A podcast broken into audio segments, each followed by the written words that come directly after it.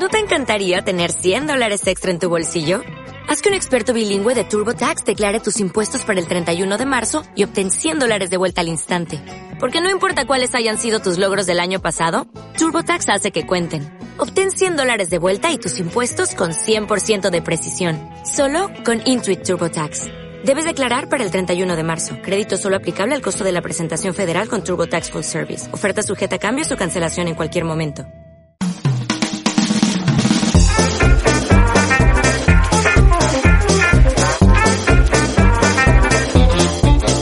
Aquí empieza A tu vera.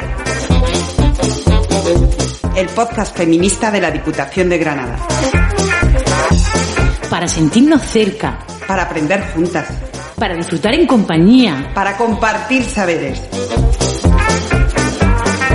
Nos quedamos a, tu vera.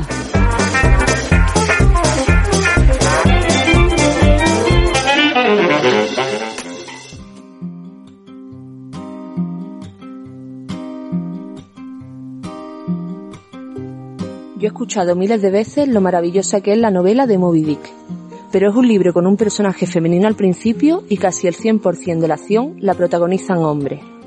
Me decían que es un libro sobre la humanidad, pero ¿cómo va a ser así? Si una mujer escribe un libro con todos los protagonistas masculinos, se considera un libro femenino.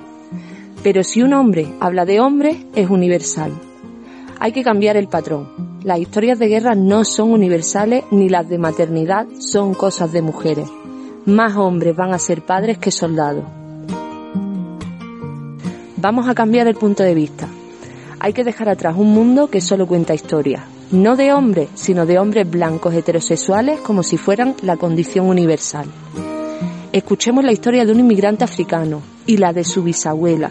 Tenemos que luchar por la democracia de las voces que nos dará una enorme variedad en lugar de repetir la misma historia una y otra vez.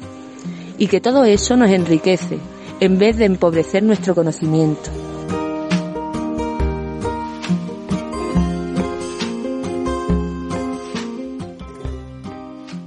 Con esta interesante reflexión de Rebeca Solnit os damos la bienvenida a este Atubera número 9, en el que vamos a adentrarnos en la literatura con las gafas violetas puestas, para darnos cuenta una vez más de cómo la historia ha priorizado una sola voz por encima de todas, la del hombre occidental ya hablamos en el programa pasado sobre la invisibilización de las mujeres en los libros y en los temarios, y cuántas autoras maravillosas nos hemos perdido.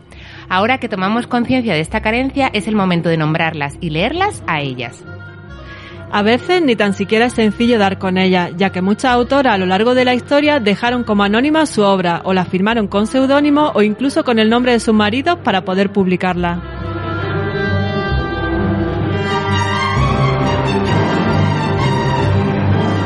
Es el caso de María de la O. Lejárraga, novelista, dramaturga, ensayista, traductora y feminista de finales del siglo XIX y principios del siglo XX.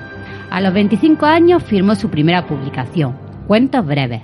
Aquello provocó tal rechazo de su familia y de una sociedad que no estaba preparada para que las mujeres se dedicaran a las artes y las ciencias que María tuvo que desaparecer para seguir haciendo aquello que le apasionaba, escribir.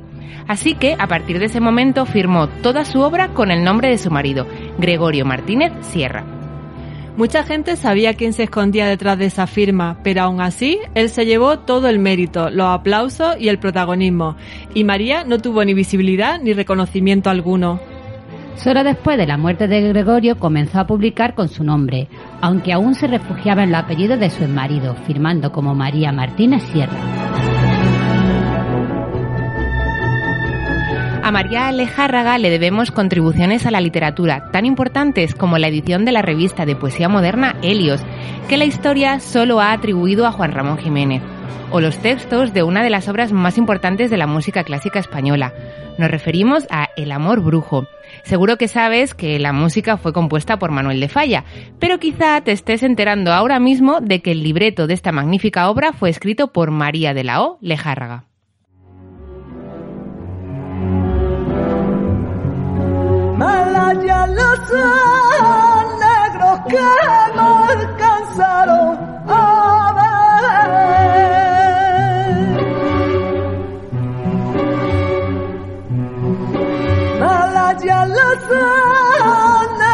que no alcanzaron a ver. Mal ayer corazón triste que en su llama quiso arder. Lo mismo que el fuego fatuo se desvanecer. Que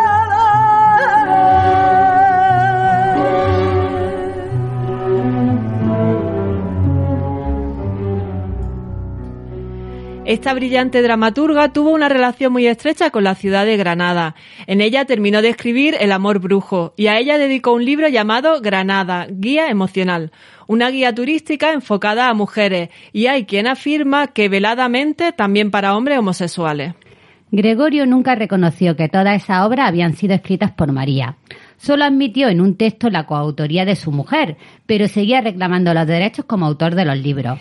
Se dice que incluso María escribió obras de otros autores, como fue el caso de El pavo real, de Eduardo Marquina, quien parece ser que solo contribuyó a su versificación. La fascinante vida de esta mujer daría para llenar un programa entero, porque además de escribir, su actividad en el ámbito político fue también digna de reseñar. Fue elegida diputada del Congreso de la República por Granada y realizó una enorme labor por los derechos de las mujeres.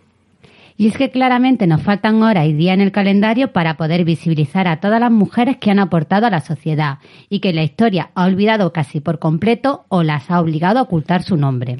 Y cuidado, cuidado, que esto no es una práctica tan antigua. A la autora de la saga de Harry Potter, J.K. Rowling, le recomendaron precisamente que firmara los libros así, con sus iniciales, para que no se identificaran con el nombre de una mujer y que esto pues pudiera perjudicar la venta del libro. Aquí dejamos su nombre completo para que no se nos olvide ya más. JK esconde el nombre de Joan Kathleen.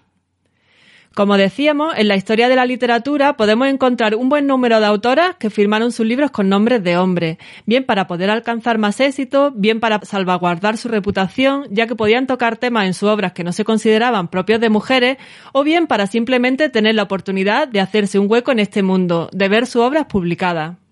Por dar algunos ejemplos, en España tenemos a Matilde Chernel, que firmó como Rafael Luna, a Lucía Sánchez Aornil, que usó el nombre de Luciano de Sansaor, y a Cecilia Boldefaber, más conocida como Fernán Caballero. Gustóme ese nombre por su sabor antiguo y caballeresco, y sin titubear un momento lo envié a Madrid, trocando para el público mis modestas faldas de Cecilia por los castizos calzones de Fernán Caballero. Fernán Caballero, la escritora en lengua española más valorada y leída de su tiempo, se ganó la posteridad a pulso hasta el punto de ser definida por sus biógrafos como la novelista novelable. Muchas de ellas no firmaban sus obras por proteger su identidad, ya que no se veía bien que las mujeres escribieran. Jane Austen, la autora de la famosa novela Orgullo y Prejuicio de principios del siglo XIX, nunca vio su nombre en la portada, sino que solo decía una novela en tres partes escrita por una dama. ¿Quién sería el primero en descubrir el poder de la poesía para matar el amor? Yo creía que la poesía era el alimento del amor. De un amor sólido, tal vez. Pero si no es más que una ligera inclinación, un mal soneto lo mataría en el acto. ¿Y qué recomienda para fortalecer el afecto? Bailar. Aunque la pareja sea apenas aceptable. La dificultad para acceder a una educación formal es otro de los inconvenientes que han tenido las mujeres durante siglos, por lo que, aun teniendo el talento necesario, muchas jamás tuvieron acceso a papel y pluma. Y hay que reconocer que las que pudieron escribir lo hicieron dentro de las clases sociales más altas, algunas incluso porque algún familiar también escribía. De lo que no cabe duda es que de entre las que sí lo hicieron, seguramente se tuvieron que enfrentar a los prejuicios de su época, ya que una mujer que supiera escribir estaba mal vista. Gente me señala, me apunta con el dedo, susurra mis espaldas y a mí me importa un bledo. ¿Qué más me da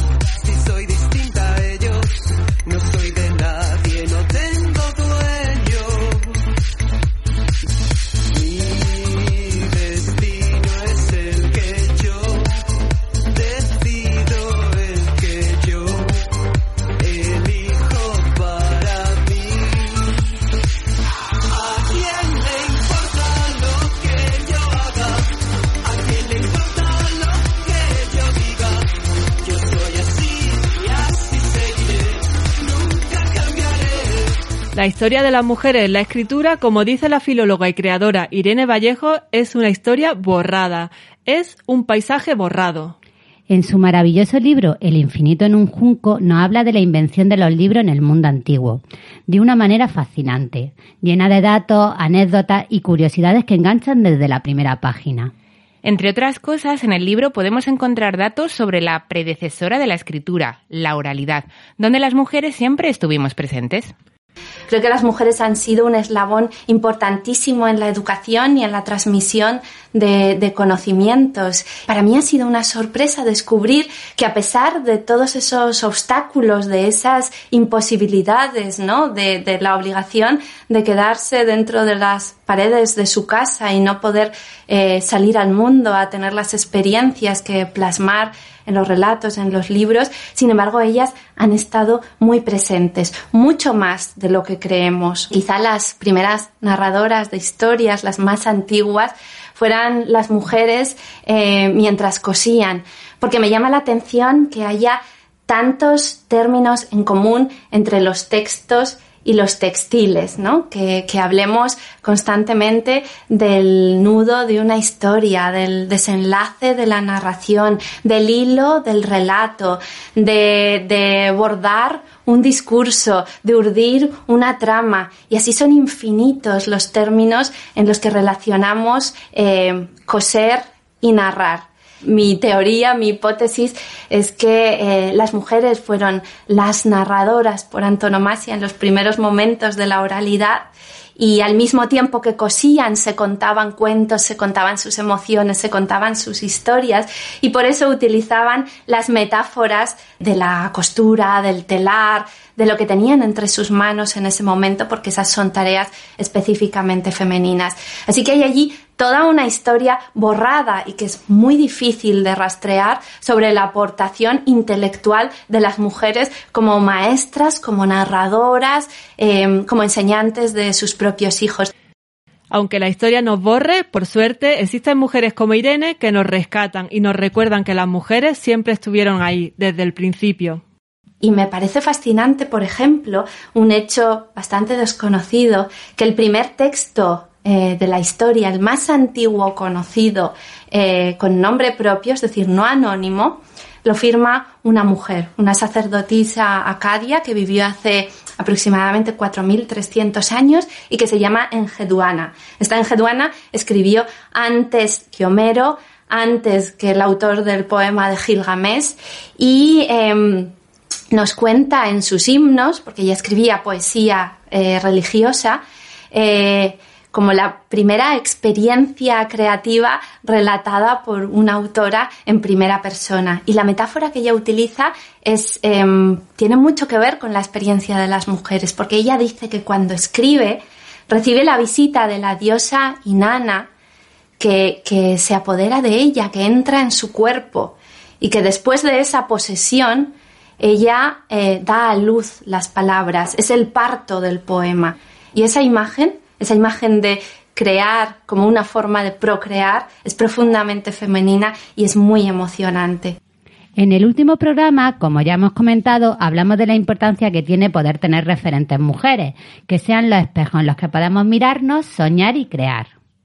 Me gusta insistir en que hubo mujeres filósofas en la academia, en las escuelas helenísticas, mujeres que se dedicaron a pensar, mujeres que contaron su historia, sus emociones, sus sentimientos, que indagaron, que buscaron, que investigaron y que hicieron todo lo posible por, dejar huellas. Y creo que rescatar toda esa herencia es muy importante también por las niñas que hoy están estudiando, que hoy están aprendiendo y que serán las creadoras de mañana, que sepan que hay detrás toda una historia, que hay unas predecesoras y que el papel de las mujeres como intelectuales, aunque haya sido silenciado y haya quedado en la sombra, es importantísimo y ahora estamos intentando rescatarlo para que nunca más vuelva a caer en el olvido. Desde Atubera queremos agradecer a todas las escritoras de ayer y de hoy que nos inspiran, que nos transportan a mundos y lugares a los que solo los libros nos hacen viajar. Gracias a Gloria Fuertes por hacernos amar la poesía desde niñas. A Cristina Morales por crear el síndrome de las compuertas.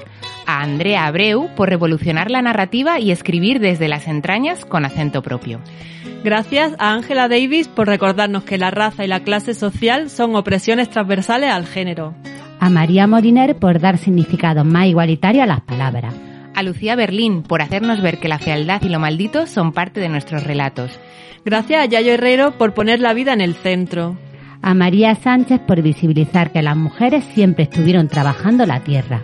A Úrsula K. Lewin por crear mundos de ciencia ficción y por enseñarnos a defendernos como hermanas rabiosas. Gracias a Pastora Filigrana por acercarnos a las estrategias de resistencia del pueblo gitano.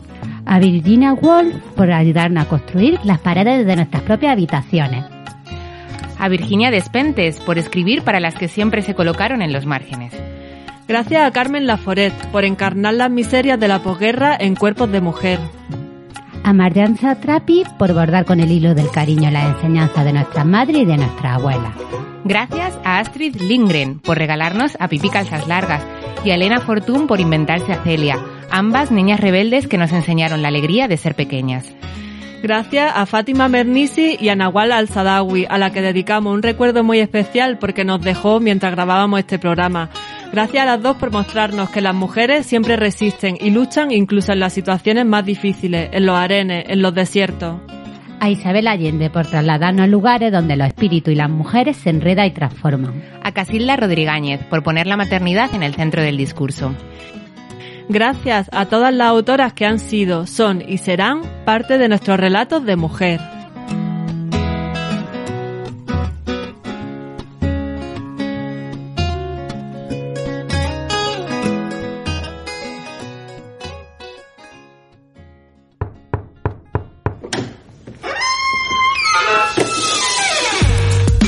Abre la puerta y deja que corra el viento, que entre y nos traiga voces. Puertas abiertas, un espacio de preguntas y respuestas.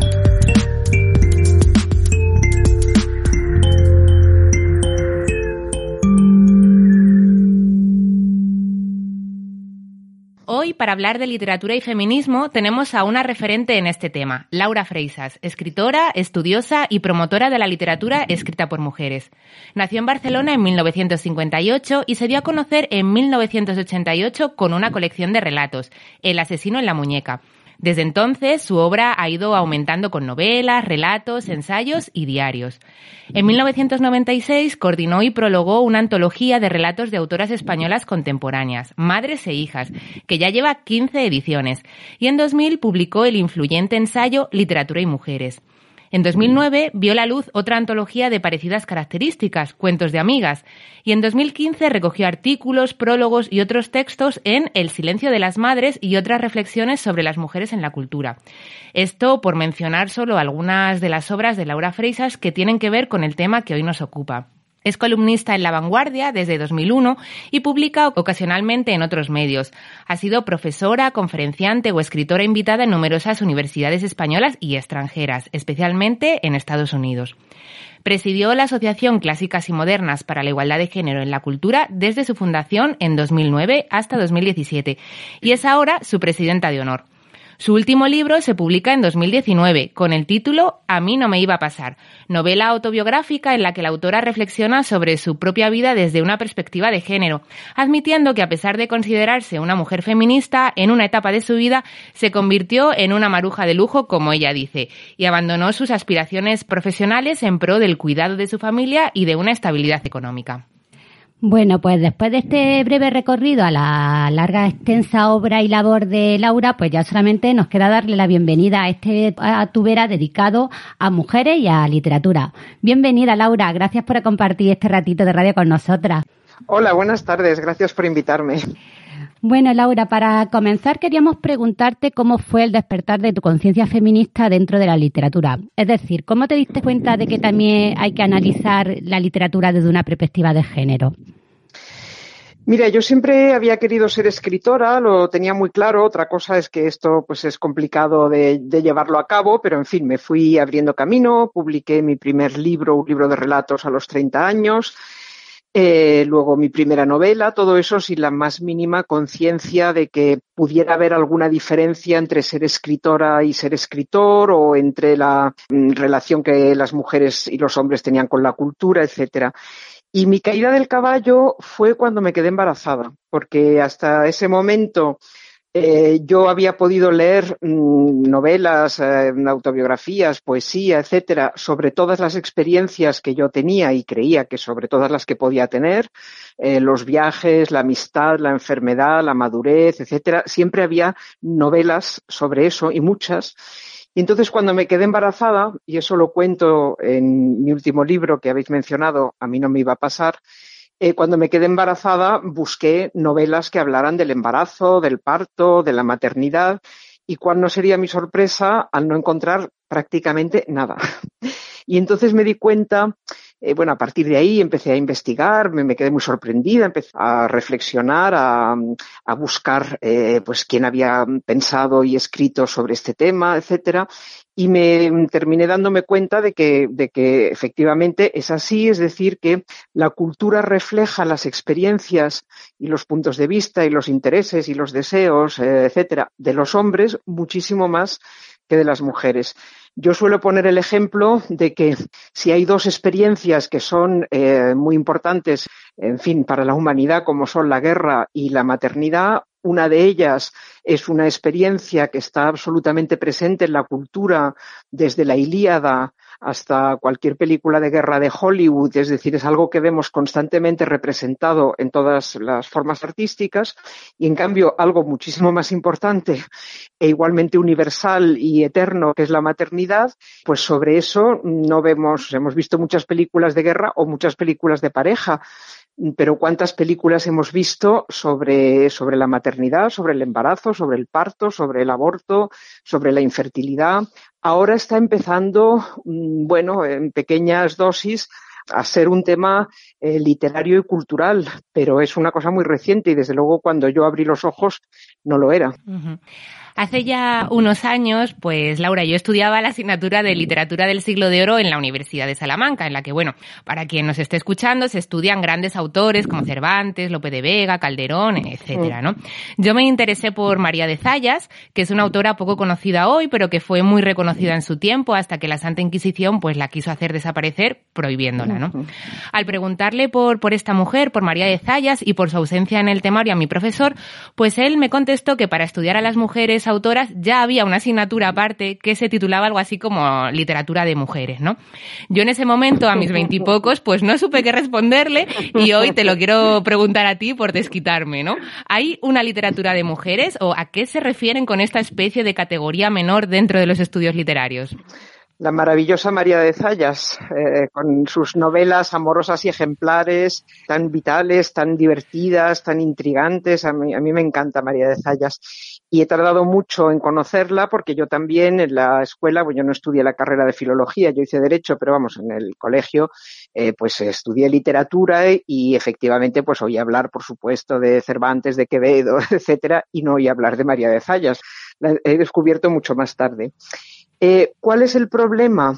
A ver, yo creo que sí que existe una literatura de mujeres con características propias, eh, básicamente la característica principal es que reflejan mucho más las experiencias de las mujeres, como la relación entre las madres e hijas, o hacer una crítica al matrimonio, María de Zayas, por ejemplo, eh, son mucho más críticas con el amor, con, o el mito del amor, etcétera, etcétera.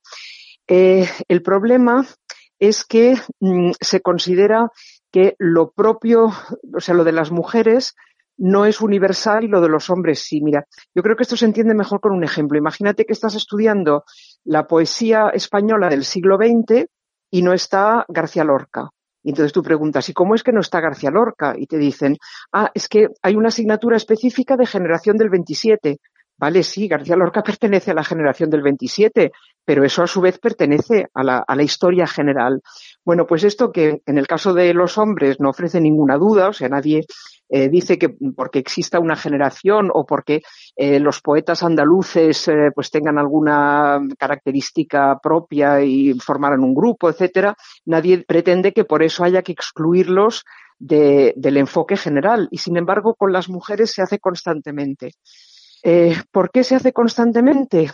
Porque la cultura patriarcal o la mentalidad patriarcal en la que estamos y vivimos nos dice que el varón es el ser humano, lo encarna todo el ser humano. Y eso lo muestra la, misma palabra hombre. Hombre significa a la vez varón y el ser humano en general. Y entonces lo de los hombres se entiende como algo que encarna a la humanidad entera, que interesa y concierne a la humanidad entera. No se ve como algo específico. Y en cambio, lo de las mujeres, que es igualmente universal o igualmente específico, pero quiero decir que, que no, eh, no tendría por qué ser distinto, sin embargo, se relega y se considera que eso es marginal, es accesorio, o sea, hay una jerarquía entre los sexos que está en todo, también en la cultura, y una de sus manifestaciones es, como digo, dar por supuesto que lo que hacen los hombres no es masculino, sino humano en general, y en cambio lo que hacen las mujeres, sea lo que sea, siempre es inferior y además es como específico, ¿no? que puedes enseñar la historia eh, sin hablar de mujeres para nada, como si la humanidad fuera masculina, y puedes hablar de literatura excluyendo a las mujeres, a las escritoras y relegándolas a, un, a una asignatura específica, ad hoc. Hace unos meses se popularizó Gambito de Dama, no sé si te suena, una serie cuya protagonista es una mujer que juega al ajedrez. Bueno, pues parece ser que a partir de esta serie el número de niñas y mujeres que juegan al ajedrez ha aumentado. ¿Crees que la representación de mujeres y hombres en la cultura afecta a lo que hacemos en nuestro día a día? ¿Cómo se nos ha imaginado a nosotras y a ellos en la literatura tradicionalmente? Bueno, por supuestísimo que la representación cultural influye muchísimo. Es decir, es muy difícil que seamos aquello que no hemos visto ni podido imaginar por falta de modelos. Ese es uno de los grandes problemas eh, para el acceso de las mujeres a la cultura, que aunque mm, tenemos modelos, eh, no nos los enseñan, ¿no? Los excluyen, como tú misma has dicho en el caso de María de Zayas, eh, mientras que estos modelos de mujeres nos ayudarían muchísimo eh, a acceder a la cultura, o sea, concretamente, pero eso se puede aplicar a todo, es decir, cómo interpretamos nuestras vivencias, lo que nos pasa, eh, lo que vivimos, nuestras relaciones con el otro sexo, ¿cómo lo interpretamos? Bueno, lo interpretamos según los modelos culturales que tenemos al alcance. Trátese de películas, trátese de novelas, trátese de publicidad. Eh, por ejemplo, ¿por qué idealizamos a los hombres violentos, a los chicos malotes? Eh, bueno, pues porque toda la cultura nos los presenta como súper interesantes, ¿no? Estoy pensando en la película Crepúsculo, por decir algo. Y volviendo a la cultura, preguntabas, ¿cómo nos presenta la cultura a hombres y mujeres dentro del ámbito de la cultura? Por ejemplo, a escritoras y escritores. Bueno, a las escritoras la cultura nos las presenta como mujeres eh, tristes, mujeres fracasadas o ridículas. Hay toda una tradición de ridiculizar a las mujeres que se dedican a la cultura, verlas, a presentarlas como poco atractivas, eh, como cursis, etcétera. Y esto es un obstáculo. Por eso es muy importante que las mujeres escriban y publiquen porque en las obras de las mujeres se presentan de otra manera, ¿no? Y nos permiten avanzar. La verdad sí pienso en los libros que me he leído. Eh, he de reconocer que aunque en los últimos años la verdad es que creo que he hecho una apuesta muy clara y de una manera así consciente por leer más mujeres, pero la verdad es que si pienso en los que me he leído son mucho más títulos escritos por hombres los que atesoro que los escritos por mujeres.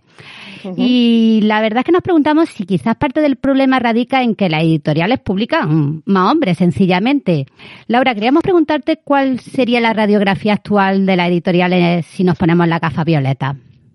A ver, efectivamente eh, se publican más libros de hombres que de mujeres. Esto ya lo sospechábamos, pero ahora tenemos un estudio de hace pocos años que se llama Mujeres y hombres en la industria cultural española y que se puede encontrar por Internet, un estudio de la Universidad Complutense, y nos dice, por ejemplo, que de las novelas contemporáneas eh, que se publican en España, eh, son de mujeres un 30%, o sea que estamos bastante, muy por debajo, vamos, del 50%. Eso es una parte del problema, o sea que efectivamente eh, se publican menos libros de mujeres, no sabemos exactamente hasta qué punto es porque ellas escriben menos o porque se las publica menos, pero para mí el principal problema es que esos libros luego se olvidan, no se reeditan, no entran en las colecciones de clásicos, es decir, que siguen siendo siempre relativamente marginales eh, respecto a lo que se considera gran literatura. Y en gran parte es por esa idea de que todo lo que hacen los hombres es universal y lo que hacen las mujeres pues es como, como marginal, eh, no solamente por ser mujeres, sino que también los temas que tratan parecen como menos importantes, menos nobles, menos, etcétera. Es decir, es todo, todo un entramado, toda una mentalidad que hace también que a las escritoras, creo, tengo la impresión, no es exactamente que se las publique menos, eh, sino que se las apoya menos. Es decir, para publicar el primer libro, eh, quizá mm, pienso a priori que las probabilidades o las dificultades o las facilidades son las mismas para un joven escritor y una joven escritora.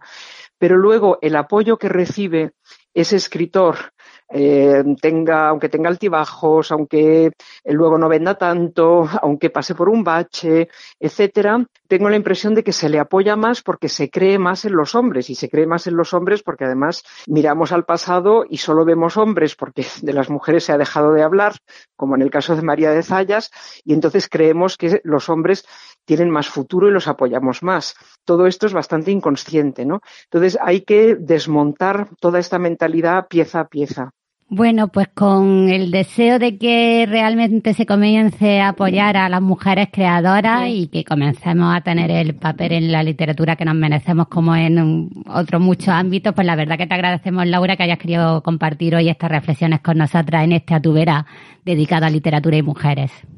Bueno, pues muchas gracias. Es un tema del que me encanta hablar y me habéis hecho unas preguntas muy estimulantes.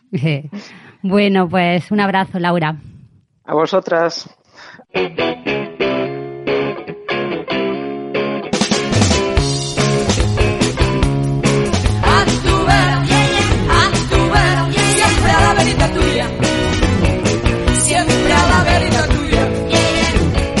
A tu vera. Un espacio para estar juntas en la distancia. No se puede hablar de literatura y feminismo en Granada y no pensar en Olaya Castro, poeta, escritora, periodista, rapera, columnista, una creadora incansable que ha recibido distintos premios por su faceta poética. Además, Olaya realiza un gran trabajo como activista por los derechos de las mujeres y, en concreto, por la visibilidad de las mujeres en los ámbitos literario y periodísticos, en los que hace patente la existencia de estereotipos de género y la desigualdad entre mujeres y hombres. Os aconsejamos que si no conocéis a esta artista granadina os acerquéis a su variada obra. Desde aquí queremos recomendaros especialmente sus dos últimos poemarios, Bajo la luz, El cepo e Inventar el hueso. Y hoy en Atubera nos acercamos a su faceta como cantante y letrista. Olaya ha participado en diversos proyectos musicales. Nosotras hemos rescatado para este programa el precioso tema El mundo dando vueltas, firmado por Sister Castro. Esperamos que lo disfrutéis.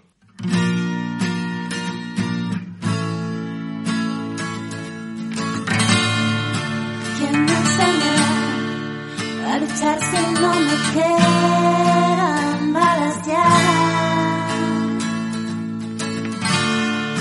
¿Quién me enseñará a reparar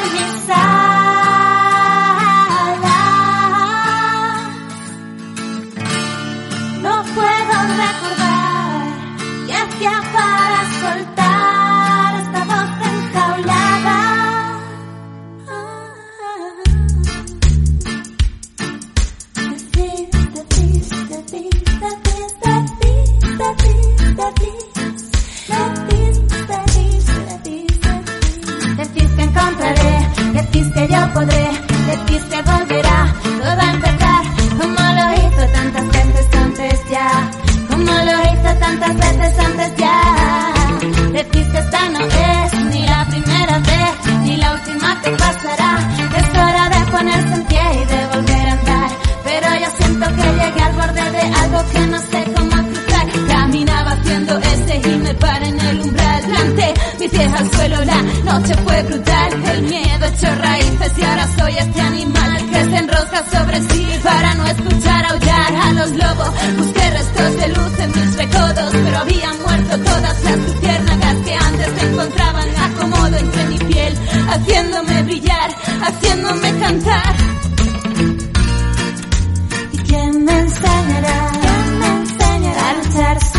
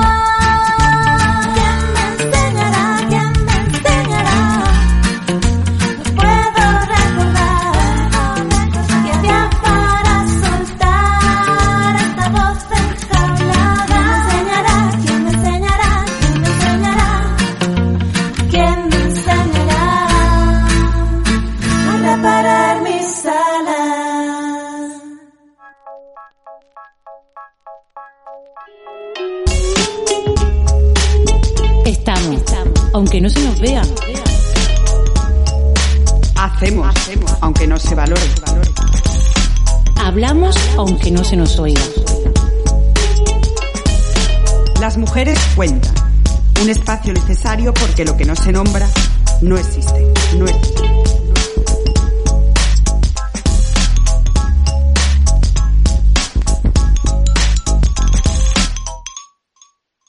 Y hoy en nuestra sección Las mujeres cuentan, este espacio que dedicamos a visibilizar iniciativas de mujeres que caminan hacia un mundo más igualitario, tenemos el placer de contar con Antonia Vargas, técnica de la Delegación de Igualdad de la Diputación de Granada.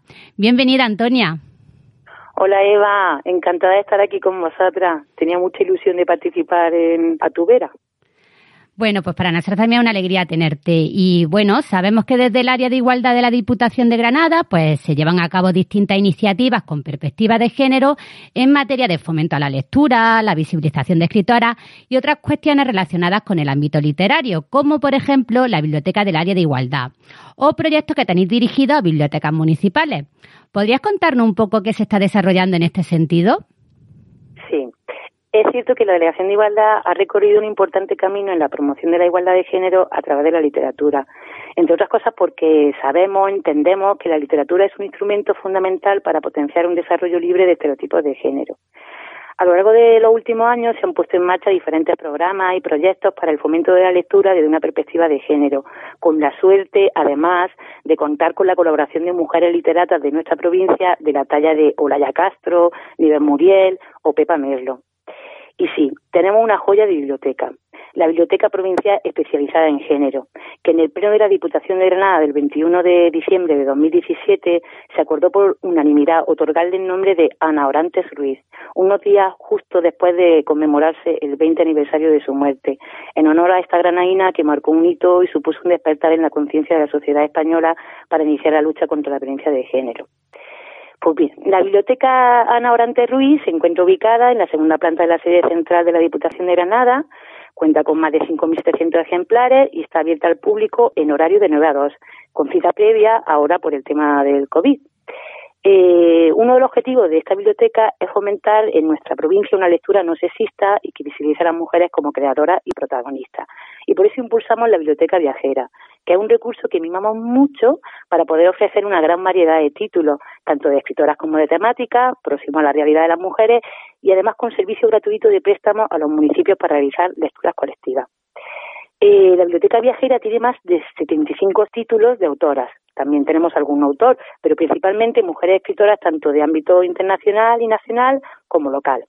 Podemos encontrar libros escritos por Emilia Pardo Bazán, Almudena Grandes, Rosa Montero, Carmen Martín Gaite, Dulce Chacón, Pilar Mañas, Ángeles Mora, Julia Olivares, Isabel Allende, Laura Esquivel, Yoconda Belli, Elena Ferrante, Mayan Satrapi, Alice Walker, Fatima Mermisi o Chimamanda Ngozi, entre muchas otras. Este recurso es muy usado por los clubes de lectura de nuestra provincia. Cuando he dicho antes que lo mimamos mucho es porque cada año vamos comprando lotes nuevos, compuestos por unos 25 o 30 ejemplares de cada título, para poder ofrecer novedades y seguir fomentando lecturas no sexistas y que visibilicen a las mujeres. Además, a demanda de nuestra usuaria, hemos introducido en los últimos años títulos para clubes de lectura juveniles e incluso infantiles. Y tenemos todas las biografías bilingües editadas por la editorial Sabina, que son ideales para los clubes que están empezando y que además muestran la vida de mujeres como la reina Juana I de España, mal llamada Juana la Loca, Teresa de Jesús, María Zambrano, Hipatia de Alejandría o Emily Dickinson. Mm, teniendo en cuenta, por un lado, toda esta trayectoria y por otro, que somos conscientes de que las bibliotecas son un espacio de socialización clave para la transmisión de valores como la igualdad, el respeto o la integración, el año pasado pusimos en marcha una nueva iniciativa, los premios Neduana, con el eslogan Leer para crecer en igualdad. Le pusimos este nombre a los premios como homenaje a esta gran mujer, Neduana, y a un hecho que es muy desconocido, y es que fue la primera persona, hombre o mujer, autora de un texto escrito. Neduana fue una mujer que vivió en la antigua Mesopotamia, fue aristócrata, sacerdotisa, poeta, escritora y alto cargo de su gobierno. Está considerada como la primera autora conocida en la historia.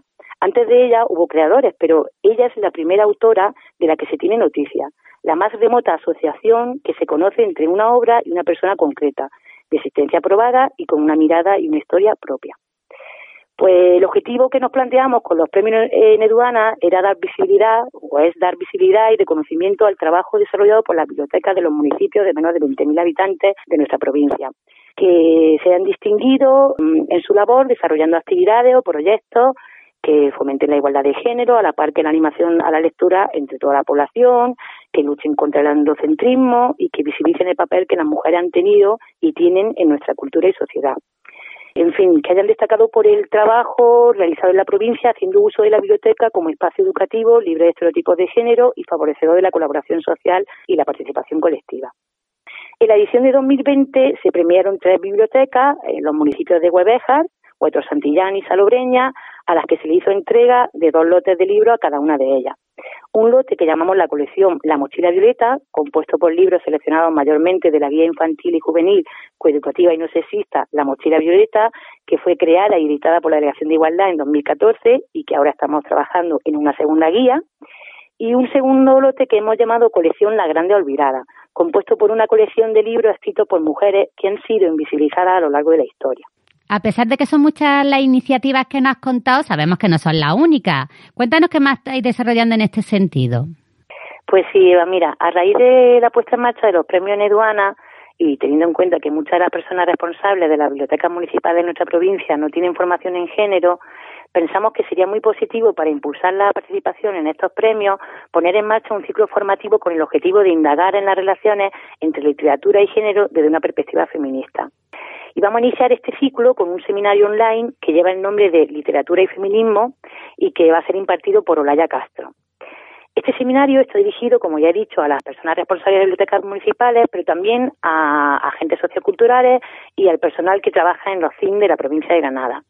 Comenzará el día 15 de abril a las diez y media de la mañana con una duración de ocho sesiones de dos horas cada una y una sesión a la semana.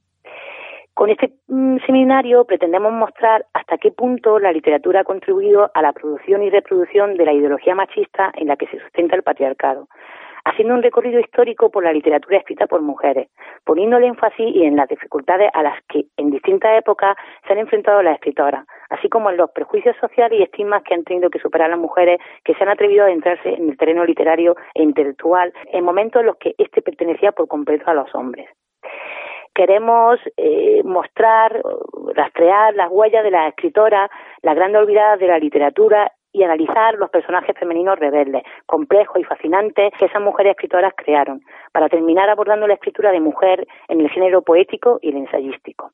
Eso con la gran Olaya Castro. Y en octubre tenemos previsto continuar con este ciclo formativo que, bueno, todavía no puedo adelantar porque estamos trabajando en ello y no puedo decir más, pero ya digo que queremos continuar en octubre y bueno, y si vemos que tiene buena acogida, pues seguir el próximo año y así sucesivamente hasta conseguir que pongamos las gafas de feminismo a toda la provincia de Granada. Pues Antonia, queremos agradecerte que hayas querido compartir con nosotras las interesantes iniciativas que se están llevando desde la Delegación de Igualdad y mm, nada, un abrazo.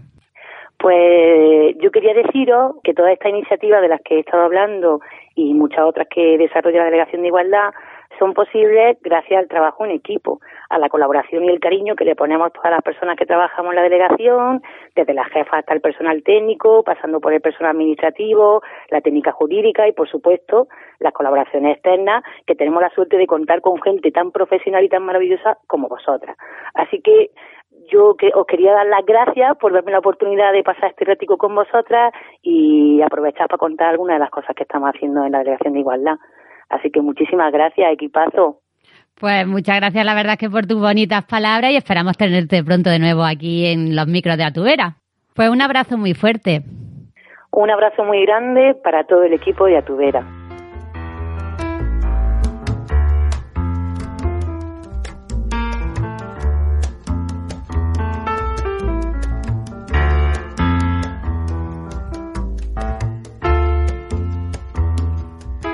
Contaba Antonia el trabajo que realizan en colaboración con diferentes clubes de lectura de la provincia y hemos querido acercarnos a uno de ellos para conocer más en profundidad esta hermosa iniciativa que consiste en compartir lecturas y reflexiones, en hacer ese acercamiento y ese descubrimiento de la literatura de manera colectiva. Y además, en este caso, como nos cuenta María Ángeles del Club de Lectura Gildegarda de Huetor Santillán, lo hacen con una mirada consciente sobre el papel que las mujeres han tenido y siguen teniendo dentro de este mundo. Soy María Ángeles, del Club de Lectura Hildegarda. El Club de Lectura Hildegarda nació hace 14 años, con siete componentes, siete mujeres con muchísima ilusión de compartir lectura y un poco perdida. El primer libro que leímos fue el de Ángeles Caso, La Olvidada, y elegimos el personaje de Hildegarda de Vinge para que diera nombre a nuestro club, porque nos encantó. Yo creo que ese libro marca la esencia de lo que es el club, La Olvidada, entendimos perfectamente cuánta literatura femenina, cuántos personajes femeninos nos habíamos perdido. Entonces, desde el principio, aunque no solo se leen autoras, se leen autoras y autores, sí hemos intentado leer el máximo número de autoras y conocer autoras nuevas, como ha sido, por ejemplo, Irene Nemirovsky. Durante estos 14 años hemos leído autoras clásicas como Jane Austen o Mary Shelley y su Frankenstein, que tuvimos la suerte de que Margarita Carretero viniese a hablarnos de este fascinante libro y de la autora que hay detrás. Y después autoras españolas coetáneas o del siglo XX, una ya tristemente fallecida, como Carmen Laforet, Rosa Reyá, Josefina Ardecoa, Carmen Martín Gaite, Ana María Matute, que yo creo que nos han marcado. El club de lectura tiene una faceta íntima, que es la de compartir esa lectura, que es su esencia, pero después se ha convertido en un pilar fundamental de la biblioteca a la hora de preparar actividades públicas relacionadas con el, bueno, con conmemoraciones festivas relacionadas con el Día del Libro, Día del Libro, Día de Biblioteca o demás, y con la creación del San Literario, que es un, bueno, un testimonio de amor hacia la poesía. Y en este San Valentín literario, de las que llevamos varias ediciones, casi siempre han estado dedicadas a las mujeres. Empezamos con la generación, las poetas de la generación del 27, Gloria Fuerte y su faceta adulta, quizá un poco ensombrecida por la literatura infantil. Y actualmente estamos preparando un homenaje a Emilia Pardo Bazán por el centenario de su fallecimiento y a Carmen Lafora por el centenario de su nacimiento. Creo que a pesar de ser un club modesto, porque pertenecemos a una biblioteca pequeña, de un, pueblo pequeño, hemos intentado sensibilizar en la necesidad de visualizar una parte esencial. Creo que durante estos años hemos ido creciendo en esa sensibilidad, en ese entender que era pues casi un deber. Hemos tenido la suerte de compartir tertulia con Pepa Merlo a raíz de haber leído su libro El haza de la viuda la charla fue maravillosa y nos habló de, de la mujer en la historia de la literatura. Eso yo creo que fue un despertar, un entender que esa sensibilidad que había surgido en nosotros teníamos que ir, mm, bueno, pues documentándola y seguir creciendo. Eh, afortunadamente, el número de integrantes ha crecido, como ya he indicado, actualmente hay 15 mujeres y 5 hombres, y todos ellos compartimos ese, eh, tenemos distintas perspectivas ante los libros, pero sí en la necesidad de saber que vamos por ese camino.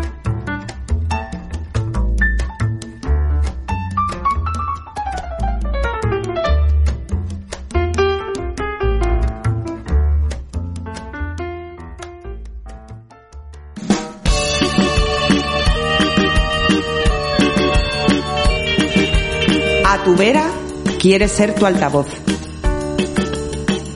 Manda un audio de WhatsApp al teléfono 628 19 1507 con tus opiniones, recomendaciones, inquietudes, propuestas, críticas.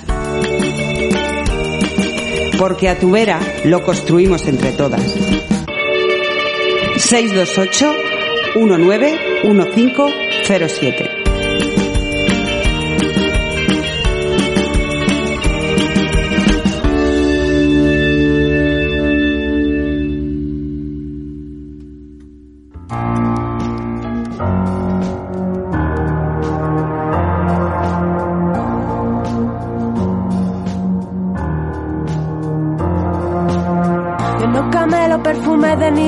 did más del libro de la Silvia Federici. Será mejor que traten mejor esas bichis, no sea que de repente me escuchen y se compinchen. Os lo tengo dicho, os lo dejo hecho al punto. La teoría King Kong no apunta, facilito tronco.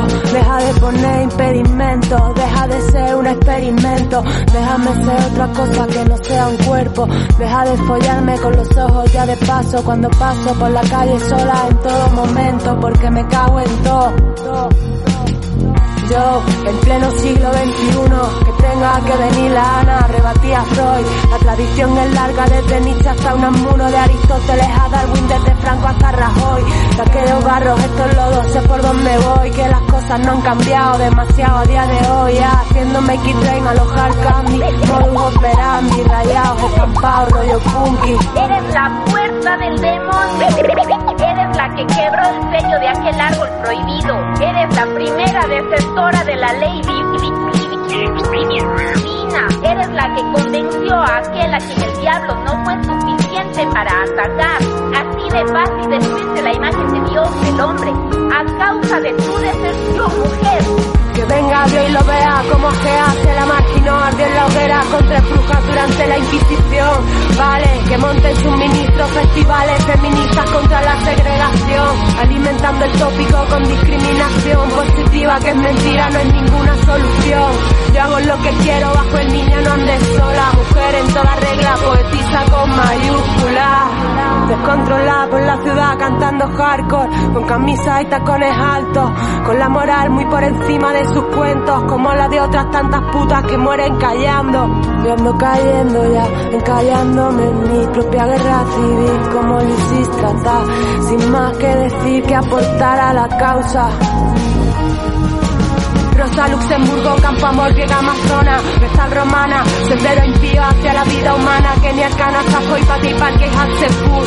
Yo invoco y Cateva, buscando una luz, buscando una luz, buscando una luz. Yo invoco y Cateva, buscando una luz, buscando una luz, buscando una luz. Yo invoco y Cateva. Desde que Prometeo les mostró el truco del fuego, sometieron nuestro ego desde Atenas a Estambul. Tú y cuantos como tú contra estas dos titanides, corre y dile a aquel que no vamos a ser tan dóciles. Imbéciles se creen que son la élite, caerán por su propio peso cuando rescate a Eurídice. Lapídame, humíllame, si quieres ponme un burka, arráncame la voz y el clítoris para ser más pulcra. Cóndeme, tápame bien, es el escote impuro. No sea que te perviertas, te transporte al lado oscuro. No sea que te intoxique con mi psique de cianuro. La mujer es el diablo, eso seguro, ten cuidado. Ando cayendo ya, encallándome en mi propia guerra civil, como Lucis tratar. Sin más que decir que aportar a la causa, un tributo a mis musas que luchan. Diciendo que la mujer, si no es prostituta, es tonta. Pero si es que no es ninguna de las dos, lo que sí está seguro es que es mala. Las mujeres no somos ni malévolas ni malignas, no engendramos del demonio y tampoco somos santas o que nos santificamos cuando llegamos a ser madres. Las mujeres somos mujeres, mujeres, mujeres. Acabamos de escuchar la canción Lisístrata, porque las palabras y la voz de Gata Katana no podían faltar en este Atubera dedicado a las mujeres y la literatura. Ella era poeta, rapera, feminista y politóloga andaluza. Por desgracia, hablamos en pasado porque Ana, como se llamaba en realidad, nos dejó repentinamente en marzo de 2017 con tan solo 25 años. Nació en Córdoba y murió en Madrid, pero entre medias pasó años en Granada y por eso aquí la recordamos con todo el cariño del mundo y nos sigue emocionando escucharla. Publicó cuatro discos, el último póstumo, y dos libros, el último de los cuales salió en 2020. Desde aquí, donde quiera que esté Gata Katana, le agradecemos que haya abierto caminos y sea referente para muchas de nosotras.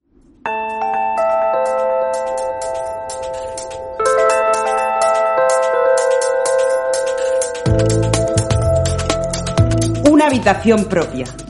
Recomendaciones que nos remueven. Creaciones que nos inspiran. Experiencias que nos acompañan. Un espacio para disfrutar y crecer.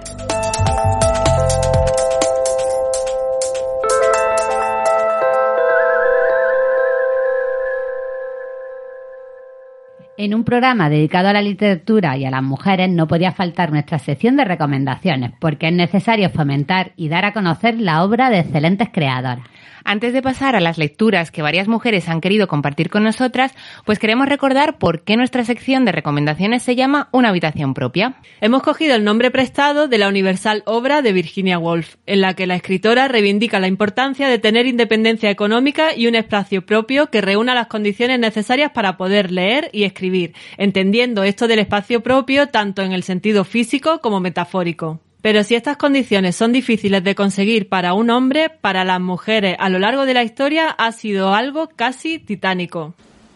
Una mujer en cualquier tiempo anterior a nosotras habría necesitado un, un valor extraordinario para resistir el ataque de- de- del- del desprecio, la censura y las recompensas prometidas. Tener algo de, incendiaria para decirse, no podéis apoderaros también de la literatura. La literatura está abierta a todos.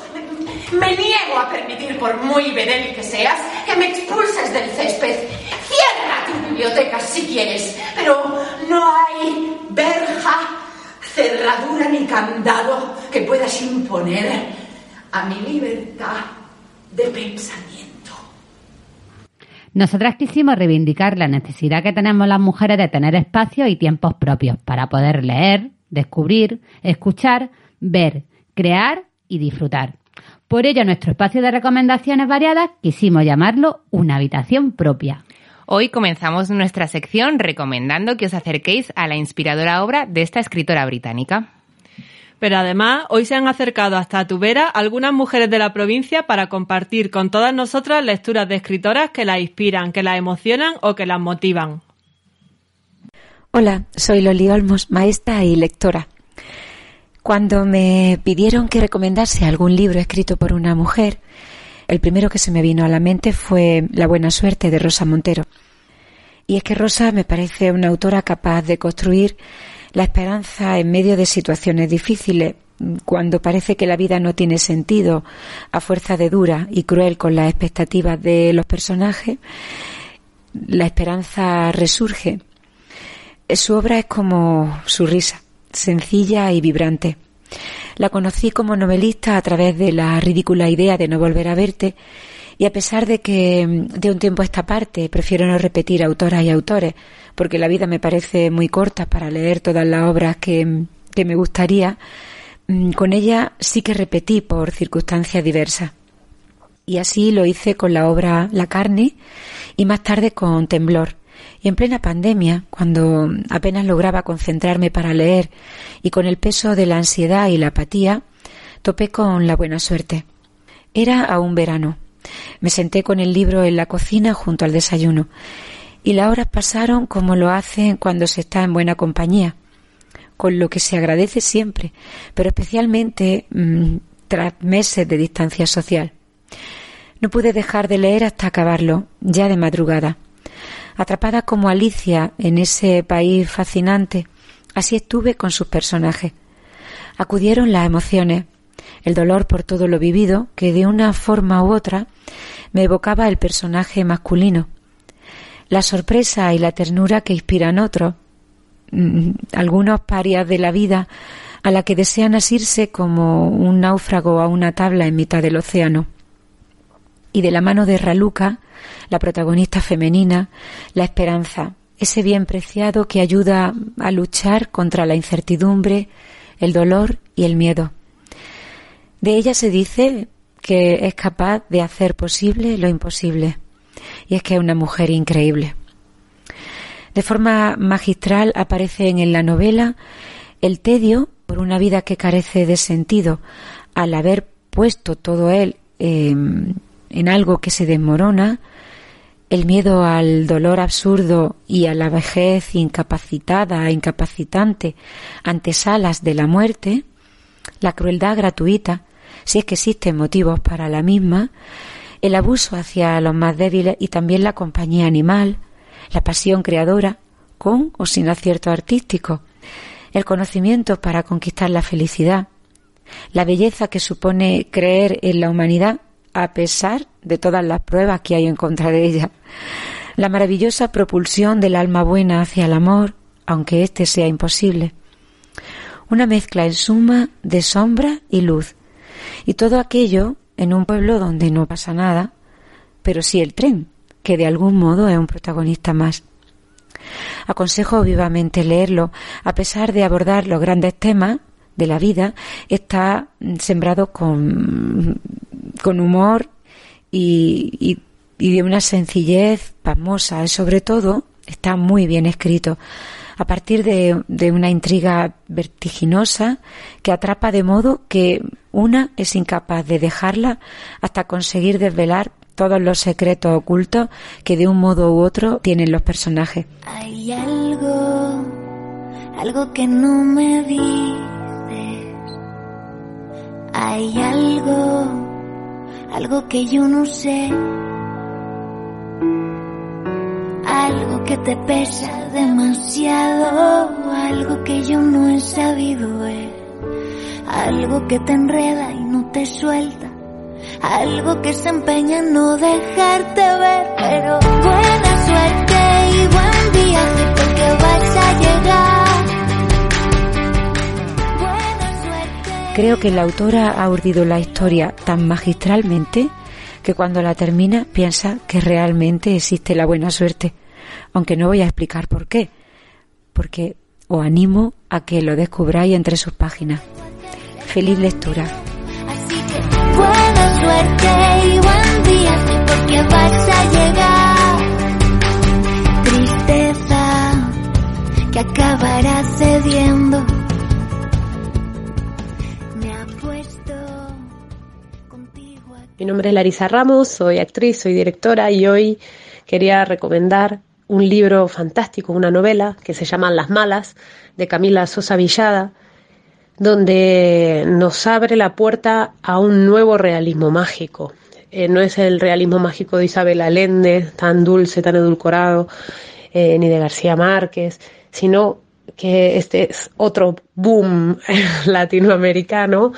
Eh, es un nuevo boom porque es mucho más crudo, es mucho más salvaje y nos interpela muchísimo más.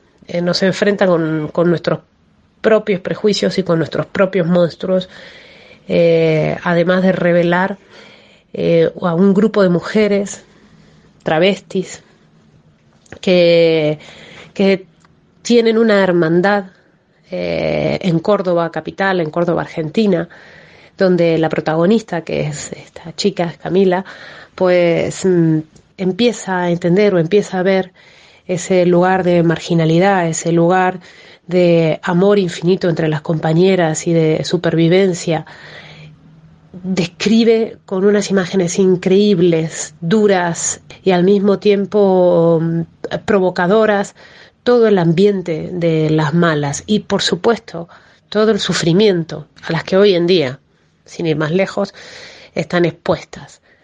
La prostitución, la marginalidad, la violencia, la cárcel, la transformación en todos los sentidos del cuerpo, de la relación con la feminidad, con, la, con los hijos, con todo.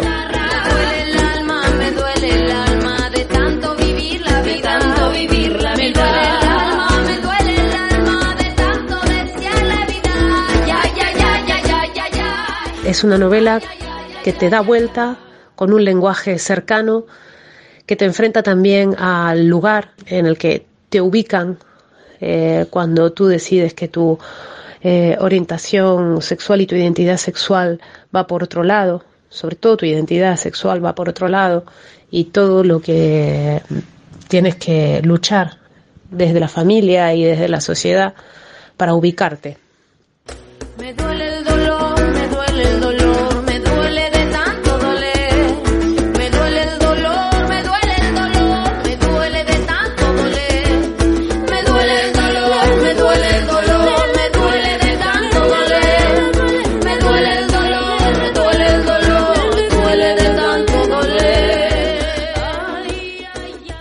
La verdad que es, es impactante.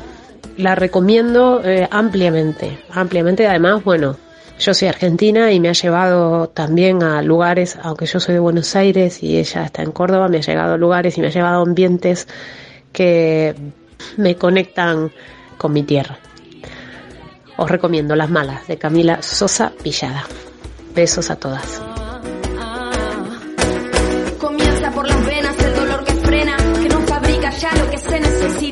Demoler la fragilidad de esta mujer que calla su desconocida facultad. Altamente descreída, me autodiscrimino, me autodisminuyo huyendo así de mi sexualidad que habita mi cuerpo contra mi voluntad. Naciste, sos y serás, aunque sientas no refleja femenidad. Lo siento, lo siento, lo siento, pero esta es tu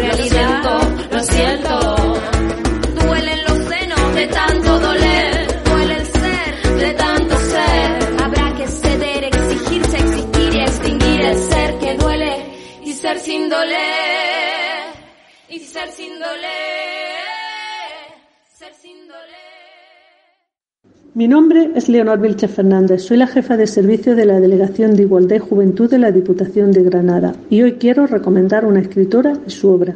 Se trata de la escritora gallega Rosalía de Castro, a la que llegué de la mano de otra gran gallega, María Victoria Prieto Granda. Gracias, querida Mariby, por mostrármela.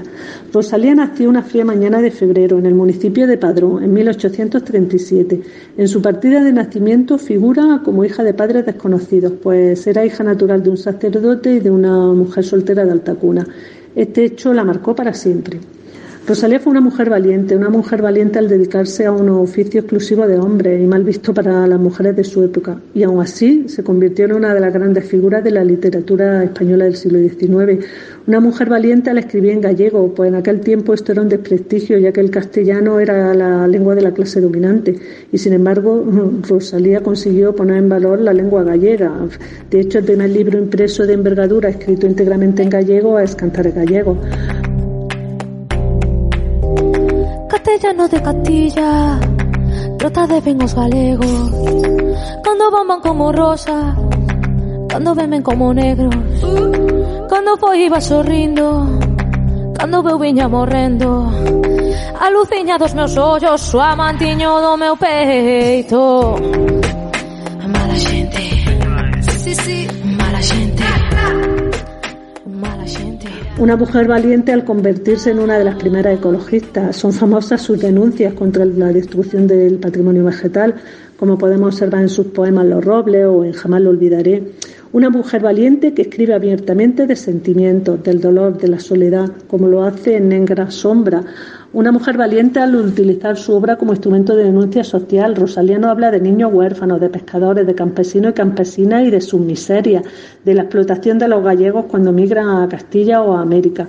Pero sobre todo fue una mujer valiente por ser una pionera del feminismo en la literatura. Su poesía y su prosa nos hablan de la marginación de las mujeres en aquella sociedad pobre, excluida y abandonadas. Viudas de vivos e mortos, que ningún consolará, escribe en Follas Novas. Y a sus 21 años, cuando escribe el artículo titulado Lieder, considerado el primer manifiesto feminista en lengua gallega. Jamás ha dominado en mi alma la esperanza de la gloria, ni he soñado nunca con laureles que oprimiesen mi frente. Solo cantos de independencia y libertad han balbucido mis labios, aunque alrededor hubiese sentido desde la cuna ya el ruido de las cadenas que debían aprisionarme para siempre, porque el patrimonio de la mujer son los grillos de la esclavitud. Cuando los señores de la tierra me amenazan con una mirada o quieren marcar mi frente con una mancha de oprobio, yo me río, como ellos se ríen, y hago, en apariencia, mi inequidad, más grande que su inequidad. En el fondo, no obstante, mi corazón es bueno, pero no acato los mandatos de mi igual, y creo que su hechura es igual a mi hechura, y que su carne es igual a mi carne. Por todo ello, quiero recomendar hoy a Rosalía de Castro y la lectura de su obra. Como recomiendo escuchar los cientos de versiones musicales que de sus poemas se han hecho, no solo de Negra Sombra, tanto por artistas famosas como por hombres y mujeres anónimos. Y concretamente quiero recomendar la versión del poema Castellanos de Castilla que ha hecho la joven cantautora gallega María José Pérez. Aquel máis neve que branco Aquel de dozuras cheo Aquel por quen eu vivía E sen quen vivir non quero. Foi a Castilla Por pan e saramago lle deron Deronlle fel por bebida. Peniñas por alimento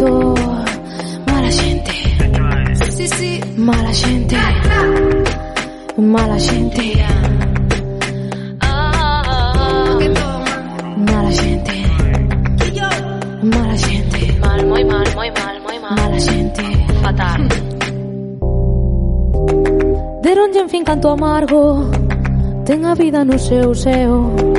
Castellanos, castellanos tendes corazón de ferro. Ai no meu corazonciño xa non pode haber contento. Que está de dolor ferido que está de loito cuberto. Mala xente. Sí, sí, mala xente. Mala xente.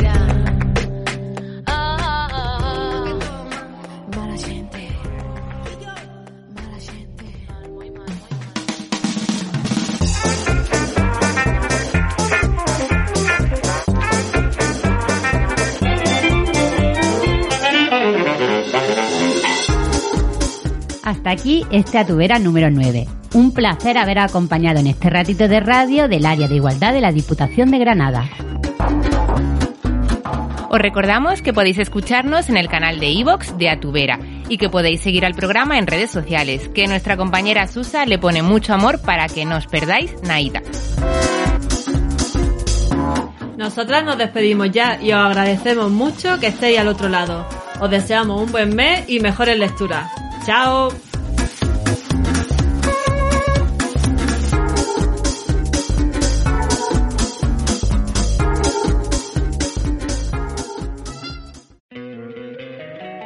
Encantaría tener 100 dólares extra en tu bolsillo? Haz que un experto bilingüe de TurboTax declare tus impuestos para el 31 de marzo y obtén 100 dólares de vuelta al instante. Porque no importa cuáles hayan sido tus logros del año pasado, TurboTax hace que cuenten. Obtén 100 dólares de vuelta y tus impuestos con 100% de precisión. Solo con Intuit TurboTax. Debes declarar para el 31 de marzo. Crédito solo aplicable al costo de la presentación federal con TurboTax Full Service. Oferta sujeta a cambios o cancelación en cualquier momento.